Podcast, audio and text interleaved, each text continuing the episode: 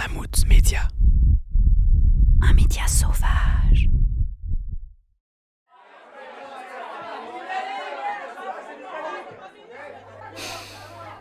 Qu'est-ce que je fous encore dans ces soirées? Je suis là à perdre mon temps alors que je suis à un moment de ma vie où je dois prendre plein de décisions super importantes. J'aimerais bien avoir quelqu'un qui, qui voit dans mon avenir pour me dire quoi faire. J'ai bien vu l'annonce de cette dame qui, qui tire les cartes, les oracles, mais je crois pas à ce genre de truc. Après, j'ai plusieurs potes qui me disent que ça marche. Et puis s'il y en a autant et depuis si longtemps, ça doit bien servir à quelque chose. Alors, est-ce qu'il y a une part de vérité dans la divination? Le seul moyen de savoir, c'est d'y aller, et je vais y aller directement avec mon micro. Et donc, quand on fait un tirage de cartes, on se connecte à la personne pour qui on tire les cartes. On ne croise jamais les jambes. Elles sont pas croisées. Non, les miennes. Mais c'est encore mieux si vous aussi, vous ne les croisiez pas. Et voilà. Vous avez vu ce que je vous ai expliqué tantôt? Ouais. bah, C'est celle-là que je prends. Voilà. Si elle est sortie du lot, il n'y a pas de hasard. Alors, on a vision. C'est le chakra du troisième œil avec un petit message qui est écrit qui est perspective, vérité, savoir et clarté.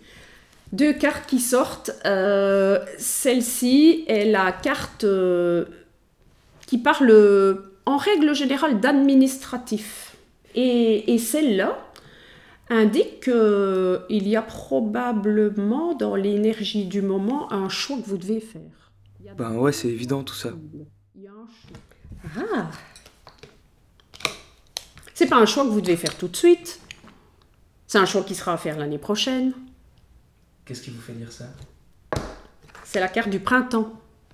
Donc là, j'ai la notion de temps. C'est un choix qui sera à faire au printemps, avant le mois de juin. Bon, elles ont pas l'air de dire grand-chose ces cartes, hein. Mais elle arrive quand même à deviner des trucs tout bêtes euh, sur moi. Je me demande comment elle fait. Je vais téléphoner à monsieur Dupuis, mon psy. Alors, pour te répondre, Victor, En plus, c'est un communico-comportementaliste. euh, Il sait comment on analyse les mimiques du visage, tout ça. euh, donc elle a tout à fait raison de dire que les gens, vous aurez un choix à faire et que des gens vont vous ennuyer, vont vouloir vous faire euh, changer d'avis et autres. Ben oui, parce que c'est le lot quotidien de chacun d'entre nous. En fait, elle commence toujours par dire des trucs super généraux, et puis en fonction de comment on réagit, si elle sent qu'elle est dans le bon, ce qu'elle dit va se préciser de, de plus en plus, et c'est là qu'elle donne l'impression de savoir des choses. Euh, Tout bon mentaliste, comportementaliste ou toute personne qui euh, veut arriver à lire dans, dans les autres euh, ben, va utiliser bien sûr ces micro-expressions, parce qu'il faut savoir qu'un être humain ne sait pas gérer ses émotions. Hein. T'as beau essayer de cacher une émotion, tu vas quand même rougir un peu, froncer un peu les sourcils. c'est parfois très très court et instantané, mais euh, dans tous les cas, c'est euh, c'est présent. Et donc, on pourra euh, lire, euh, déchiffrer un peu les gens euh, via leur euh, expression ou micro-expression quand on essaye de les cacher. Alors, quelle est la première femme décédée à laquelle vous pensez? Ah, ma grand-mère. Ben, Cette carte, elle ne sort pas souvent. Et euh, vous savez ce qui serait bon pour vous? Et en fait, euh, cette femme décédée, elle est là pour euh, porter vers le meilleur pour vous. En tout cas, euh, c'est une personne qui vous protège. Elle est là. Mm, Bah oui, le coup classique du d'un mort qui te protège aussi, ça c'est c'est classique. Je pense que même si elle avait plusieurs petits-enfants, je pense que c'est vous qui... Elle vous protège. Hein. Hein, j'ai toujours su que c'était moi le préféré. Bon, merci monsieur Dupuis. On l'a clairement vu, dans ce genre de pratique, il y a du faux, mais il y a aussi des trucs qui sont super intéressants. Parce que quand on se fait tirer les cartes comme ça, c'est une expérience très introspective, et la façon dont on va interpréter ce que disent les cartes veut déjà dire beaucoup de choses sur nous. C'est une reconnexion à soi, c'est travailler avec euh, son cœur et non pas avec sa tête. On laisse descendre, là, au niveau du cœur.